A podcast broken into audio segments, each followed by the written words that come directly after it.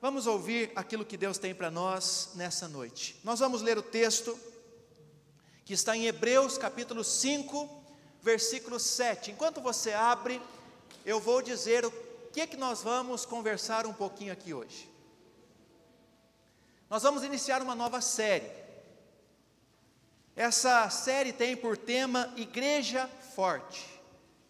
Eu não estou falando de uma igreja física, de um templo. Eu estou falando de uma igreja que somos nós. E uma igreja forte, ela precisa, uma igreja forte, ela precisa ter algumas características fundamentais. E durante esse mês de novembro nós vamos ver o que essa igreja forte precisa ter. Queremos ser uma igreja forte, queremos ser uma igreja relevante, queremos ser uma igreja que faz a diferença. E para isso, hoje nós vamos ver é, o tema Igreja Forte, ora como Jesus. Uma igreja forte, ora como Jesus. Uma pessoa que quer ser uma pessoa firme, uma pessoa que resiste, uma pessoa que vence as dificuldades da vida, essa pessoa precisa ser uma pessoa de oração. E eu quero perguntar aqui a você que está aqui conosco, a você que nos acompanha de casa, como está o seu relacionamento com Deus através da oração? Como você se relaciona ou tem se relacionado nesse tempo através da oração com o Senhor? Então vamos ler? Vamos aprender com Jesus. Não existe melhor professor, não existe maior referência que nós podemos ter a respeito da oração a não ser o próprio Mestre, o próprio Cristo.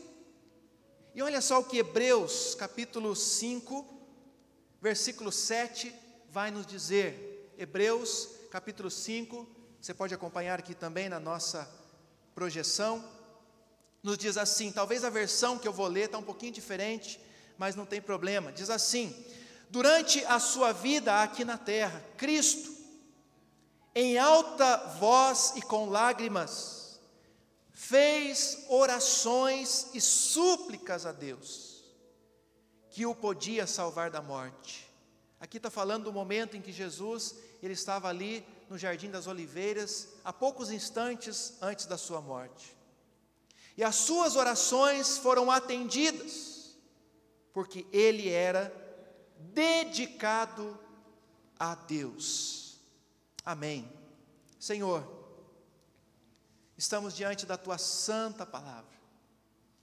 Obrigado, Deus, pelo privilégio que nós temos de ler de entender, Senhor, e de praticar essa palavra de vida. E nessa noite, ó Deus, nós queremos entender essa palavra no coração, guardar, Senhor, e não ser apenas ouvinte, mas praticante.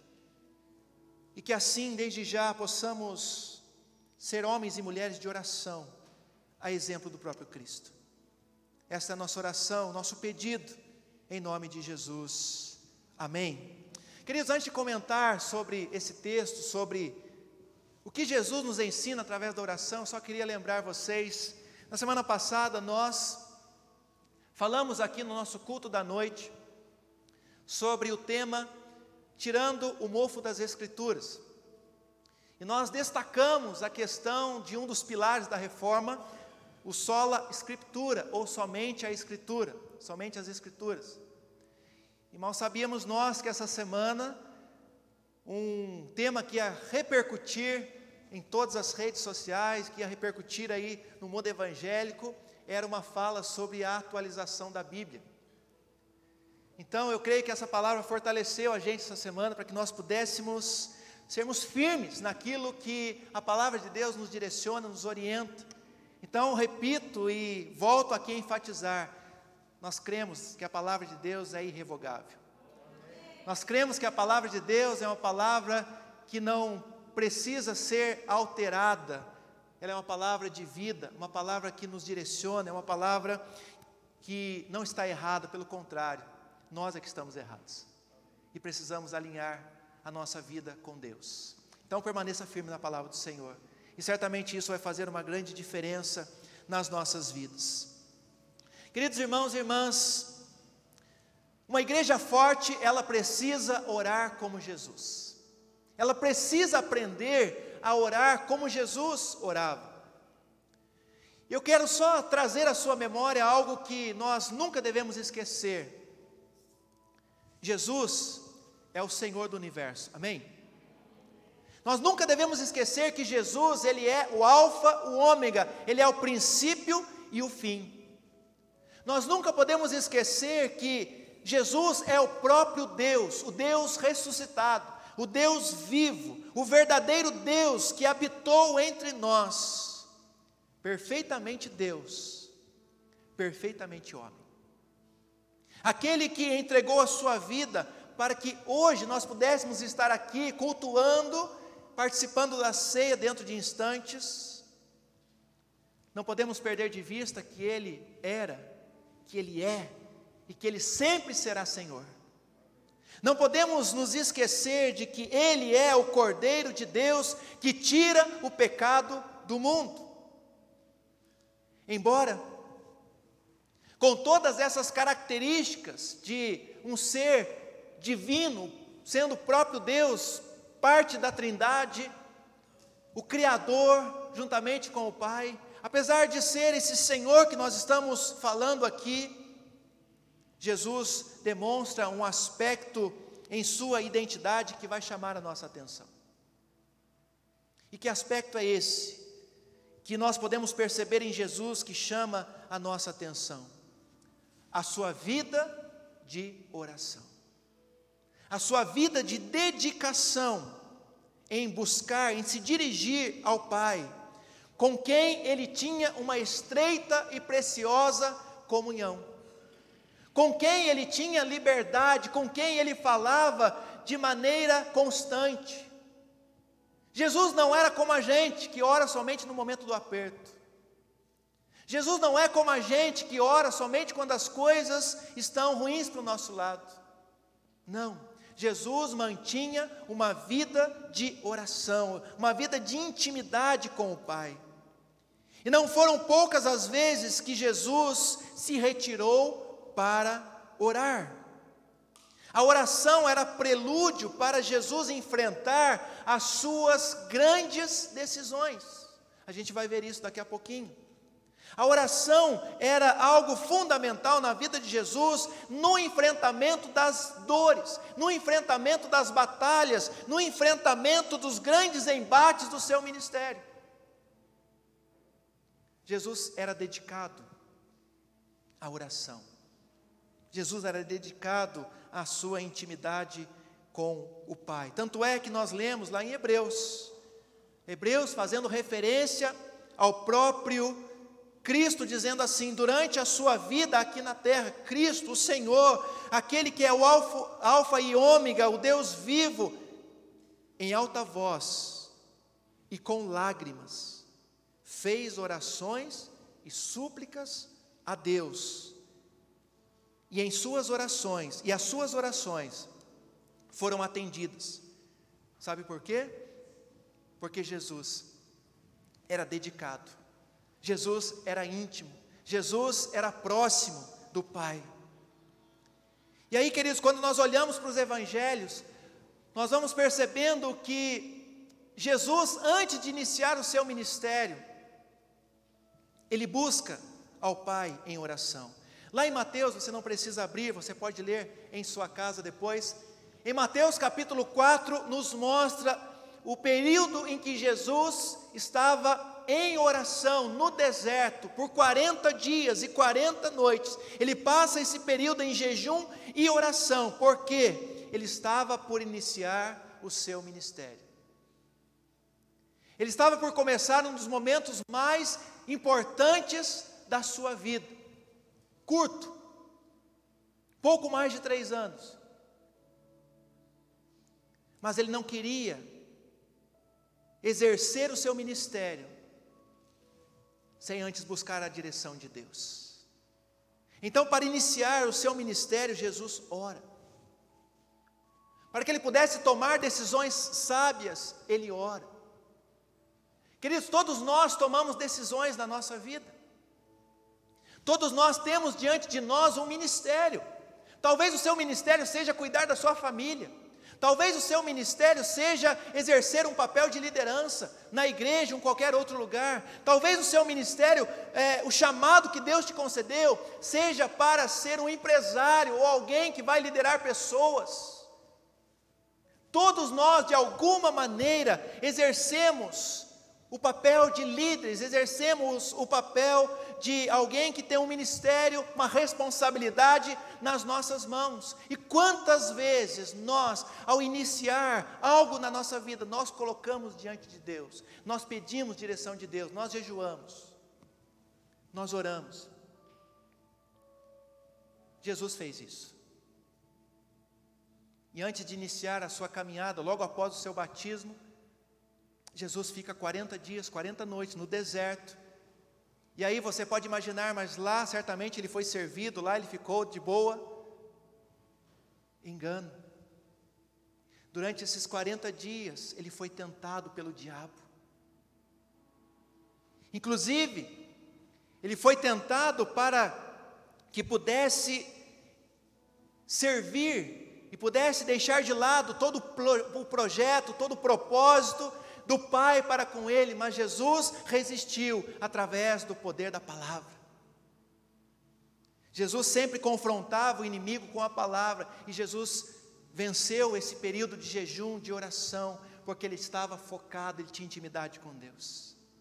Então, antes de começar qualquer coisa na sua vida, querido, antes de entrar em qualquer negócio, em qualquer coisa, coloque diante de Deus em oração. É o que Jesus nos ensina aqui.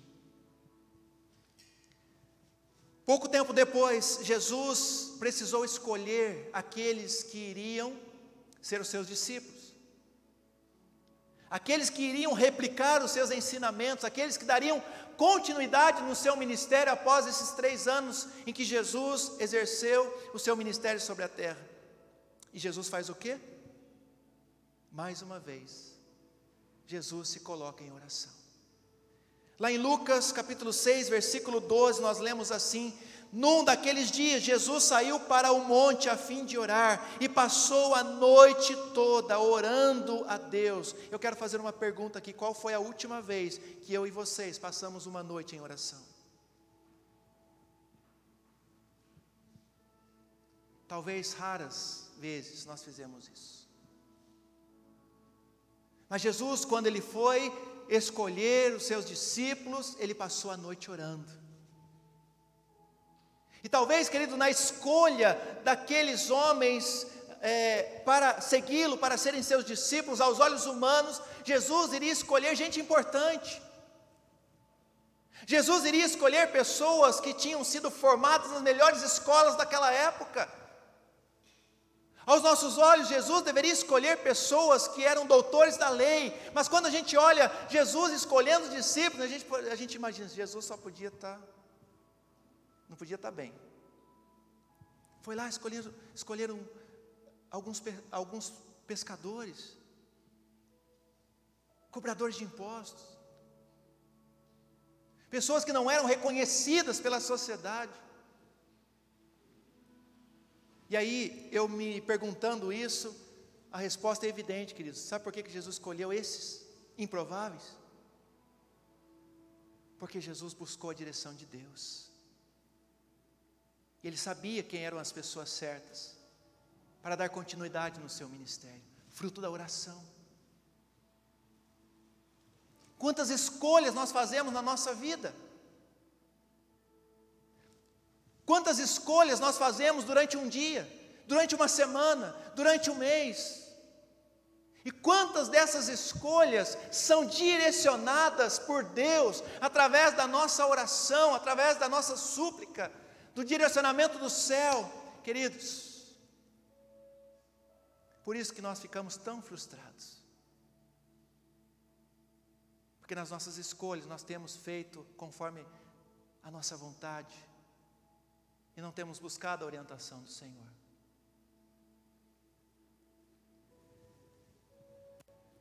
É lógico que em vários outros momentos dos evangelhos nós vamos ver Jesus orando, Jesus na intimidade com Deus. Alguns versículos mostram que Jesus nos, período, nos primeiros momentos da manhã ele estava em oração. É, aqui nós lemos que ele passou a noite em oração, ele passou 40 dias e 40 noites orando. Jesus tinha uma vida de oração, mesmo sendo Deus, mesmo não tendo pecado. Mas ele entendeu que o que o, for, que, o que o fortalecia na caminhada era a sua intimidade com o Pai. Tanto é que, em seus últimos momentos, quando Jesus já estava ali no Jardim das Oliveiras, já sabendo que o seu destino era uma cruz, que o seu destino era passar pela mão, pelo julgamento dos homens, que o seu destino era sofrer por cada um de nós. Jesus, sabendo disso, em uma profunda agonia, Jesus faz o que, queridos? Ora. Diz que ele chama alguns dos seus seguidores, aqueles mais próximos, Pedro, Tiago, João. E Jesus diz assim: Vocês podem orar comigo? E Jesus então deixa os discípulos ali, imaginando que eles estavam orando, e também vai para a presença do Senhor, e ali ele chora, e ali ele está angustiado, a ponto de suar sangue, você já conhece a história, e quando ele volta, ele acha os discípulos orando? dormindo, fazendo uma alusão a gente, né? Quantas vezes a gente também está dormindo, ao invés de estar orando? E Jesus, pela segunda vez, vai, ora, busca a presença do Pai, é talvez consolado através da oração ali, porque ele sabe que, mesmo sentindo-se distante do Pai, ele ainda continua entendendo que a oração é o caminho para o consolo. Pela segunda vez ele volta e ainda os discípulos estão dormindo, e depois ele ora uma terceira vez, e aí é o momento em que ele se entrega e vai ser julgado pelos homens. Mas o que eu quero destacar aqui, que antes da cruz, antes do sofrimento, Jesus persevera em oração. Não importa o tamanho da nossa dor, não importa o grau do nosso sofrimento, não importa o momento que nós estamos vivendo, queridos, não importa as pressões, não importam as lutas, não importam as provações, não importam as batalhas que nós estamos vivenciando, o mais importante no meio da tempestade, no meio da dor, no meio das lutas, é buscarmos a presença do Senhor em oração, porque sabemos que ali nós vamos encontrar o consolo que nós precisamos. Jesus deixa essa lição clara para nós. E uma das partes mais lindas dos evangelhos, pelo menos na minha leitura, está em João capítulo 17, onde Jesus ele faz uma oração belíssima. E lá em João capítulo 17, nós vamos encontrar Jesus orando por si mesmo. Se você quiser abrir a sua Bíblia, Você vai encontrar aí isso. Jesus ora por si mesmo, começa o, o texto orando por si mesmo. Depois Jesus ele faz uma oração pelos seus discípulos. E na sequência, então, Jesus, ele ora por todos nós, por todos os crentes. Isso é maravilhoso, porque eu e você também fomos incluídos na oração de Jesus. Olha que privilégio. A partir do versículo de número 20, você vai encontrar Jesus orando por mim e por você. E nessa oração de Jesus, nós é, vamos encontrar aqui algumas coisas importantes. Porque Jesus aqui se apresenta como um bom pastor que ora pelo seu rebanho, que ora pelos seus discípulos, que ora por cada um de nós. Vamos ler juntos a partir do versículo 20, se você encontrou aí na sua Bíblia. Acompanhe comigo. A minha oração não é apenas por eles, está falando aqui dos discípulos. Rogo também por aqueles que crerão em mim, eu e você, amém? Aqueles que crerão em mim, eu e vocês que estão aqui, que estão em casa. Rogo também por aqueles que crerão em mim, por meio da mensagem deles, por meio da mensagem dos seus discípulos, para que todos sejam um, Pai, como tu estás em mim e eu em ti, que eles também estejam em nós, para que o mundo creia que tu me enviaste. Dei-lhes a glória que me deste, para que eles sejam um, assim como nós somos um. Eu neles e tu em mim. Que eles sejam levados à plena unidade, para que o mundo saiba que tu me enviaste e os amaste como igualmente me amaste. Pai, Quero que os que me deste estejam comigo onde eu estou e vejam a minha glória, a glória que me deste porque me amaste antes da criação do mundo. Pai justo, embora o mundo não te conheça, eu te conheço, e estes sabem que me enviaste. Eu os fiz conhecer o teu nome e continuarei a fazê-lo, a fim de que o amor que tens por mim esteja neles e eu neles esteja. Amém? Jesus aqui, meus queridos, ele está fazendo então uma oração por nós. E é interessante aqui algum, eu quero destacar alguma, alguns detalhes desta oração de Jesus. Não perdendo de vista que Jesus era uma pessoa, era alguém de oração que nos deixa esse legado. Jesus ele ora no versículo 22: Eu lhes dei a glória que me deste.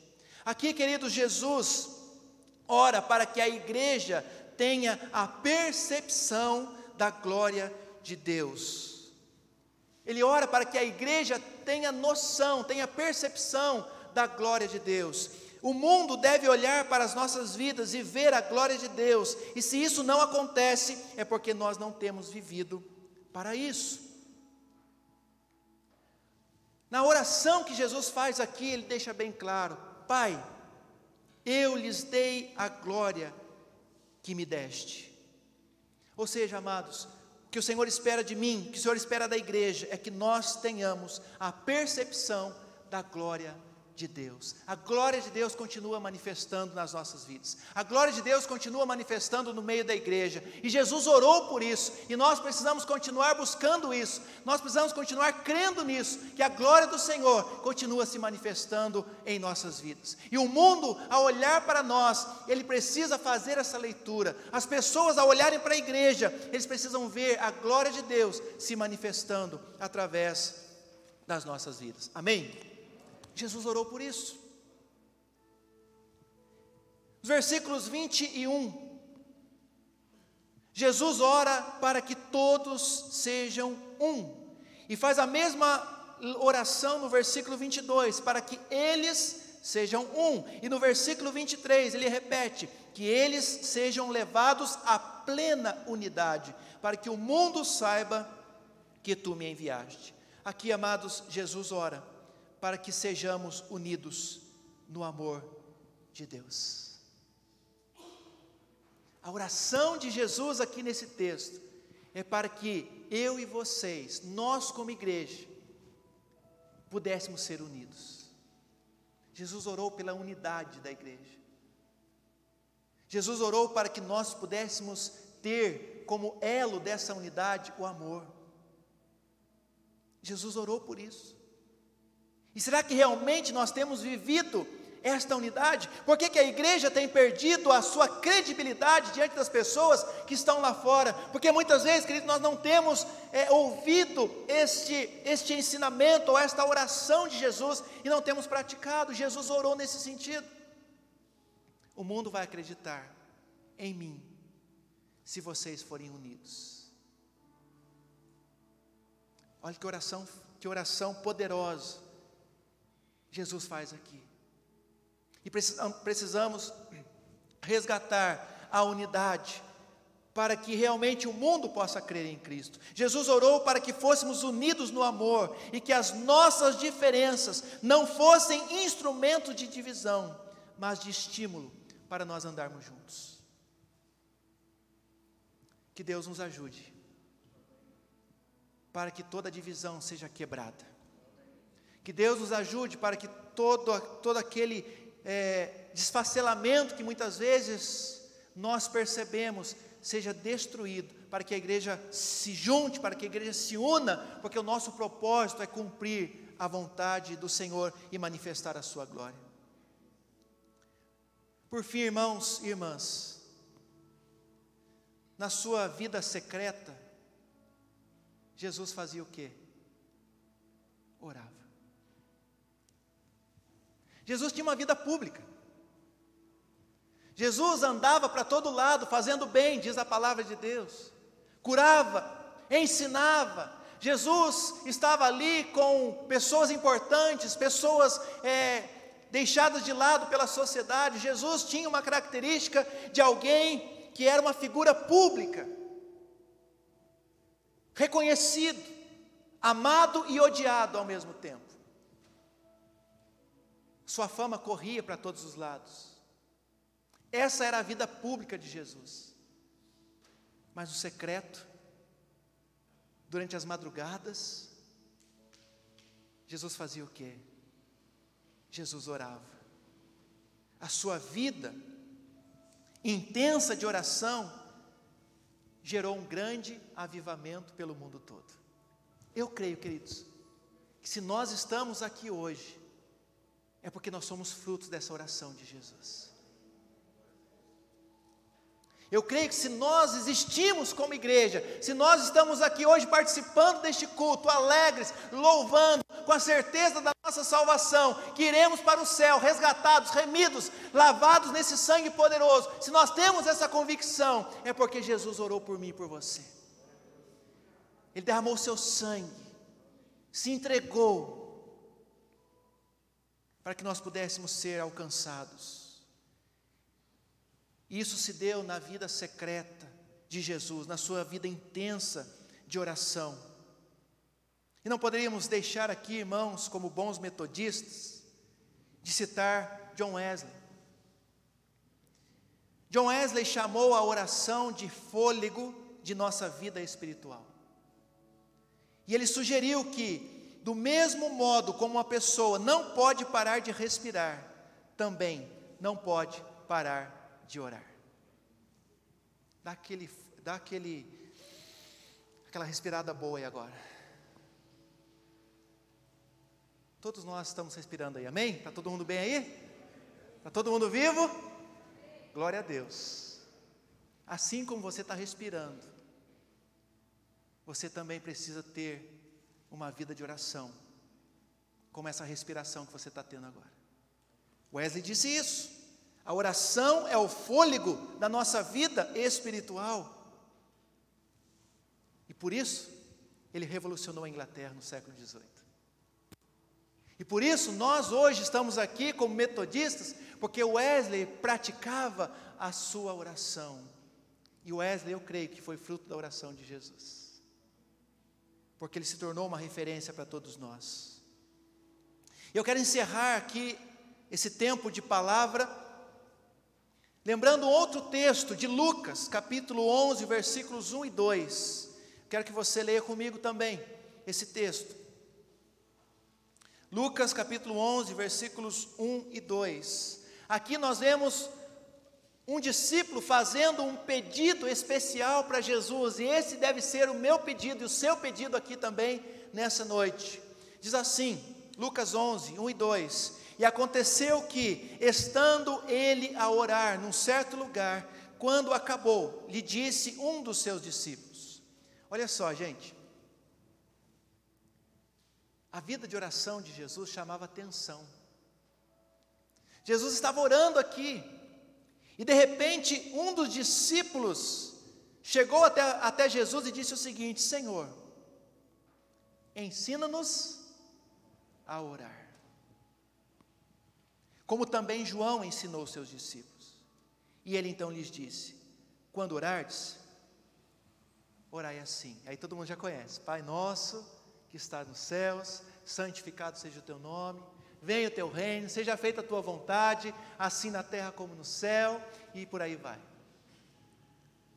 Mas houve um pedido de um discípulo que Percebendo esta vida de Jesus de oração, ele diz: Senhor, por favor, ensina-nos a ter esta vida de oração. E nessa noite, queridos, eu quero que o seu coração esteja queimando também, eu quero que o seu coração esteja ardendo também. Quando você sair deste lugar para voltar para sua casa, enfrentar os desafios da semana, que você possa colocar na sua mente esse pedido, no seu coração esse pedido: Senhor, ensina-nos ensina a orar.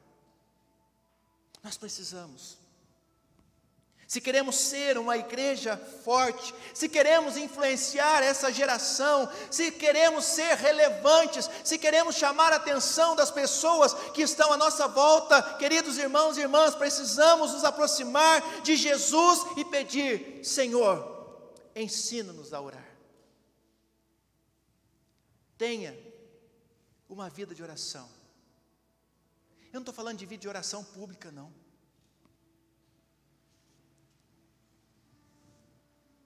Não seja como aquele fariseu que Jesus relatou, que chegou lá no templo, começou a bater no peito e orava em voz alta e dizia assim: ainda bem que eu não sou como aquele publicano. Não é desse tipo de oração que Jesus está esperando, não.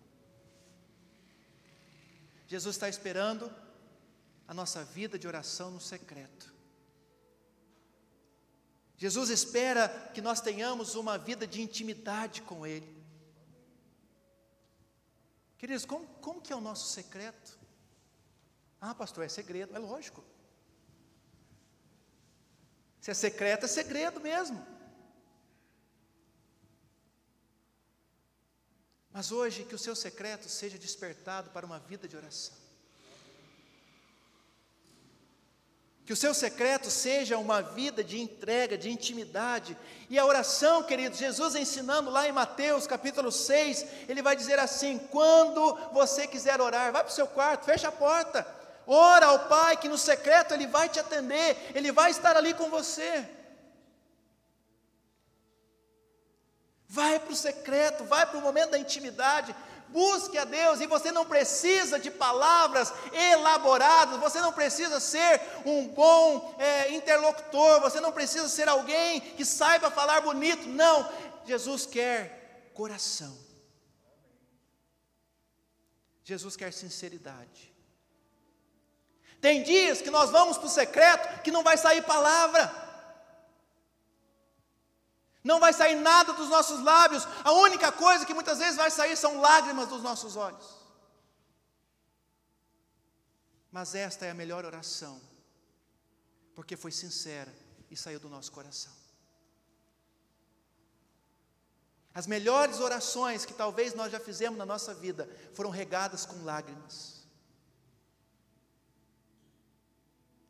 Porque nós estávamos ali na dependência total de Deus porque nós estávamos ali nos esvaziando de toda a arma que muitas vezes nós podíamos ter ali. E nós entregamos nosso coração ao Senhor.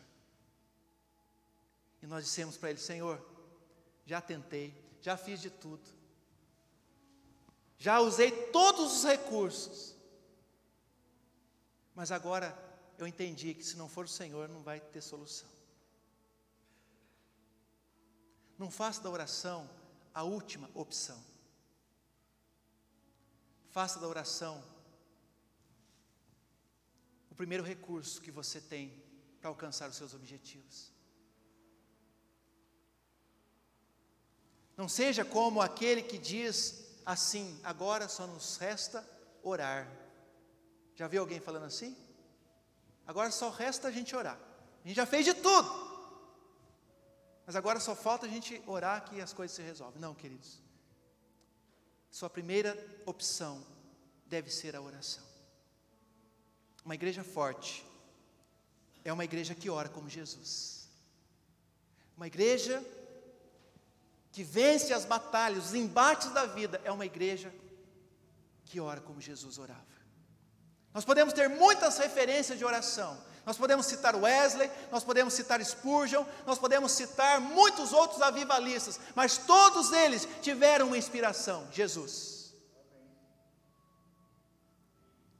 E ele deve continuar sendo a nossa principal inspiração para uma vida de oração. Agora vem a novidade. A partir de amanhã, eu quero convidar a igreja para que nós estejamos orando juntos. Nós estaremos a partir das seis e meia da manhã, ao vivo, no nosso canal no YouTube e também através do Facebook. Vai se chamar No Lugar Secreto. Então, quem aqui acorda cedo? Então, quem não acorda vai passar a acordar. Porque uma igreja forte é uma igreja que ora. Então, a partir de amanhã, mas é feriado, pastor. Então, irmão, você não é de oração? Vamos ver quem que realmente vai estar né, acordando cedo, feriado, para orar. Jesus não tinha feriado, queridos. E olha que ele não precisava orar, não. Então, a partir de amanhã, eu quero convidar você para que nós tenhamos esse momento. E nós queremos alcançar pessoas, alcançar vidas. Tem muitas pessoas gritando por aí, tem muitas pessoas precisando de oração, precisando do, do, clamor da igreja, e nós estamos precisando de oração também, sim ou não? Todos nós precisamos. Ah, pastor, mas eu, se você não conseguir acessar, tem o seu tempo, seis e meia, coloca lá o seu despertador, coloca lá seu celular, seis e meia da manhã, acorde, levante, coloque seu joelho no chão e ore. Vamos fazer essa experiência essa semana. Se a gente gostar, a gente continua depois. Mas eu quero desafiar a igreja a acordar cedo. Sabe por quê, irmãos? Vamos ser sinceros aqui agora. Qual é a primeira coisa que você faz de manhã quando você acorda? Pega o quê? Sim ou não? Fala a verdade. Então que seja para uma, uma boa coisa a partir de amanhã. Você vai pegar seu celular, vai acessar o link lá, nosso YouTube, você vai orar comigo, o pastor, a partir das seis e meia da manhã. E a gente vai estar junto nesse propósito, como igreja, nos fortalecendo.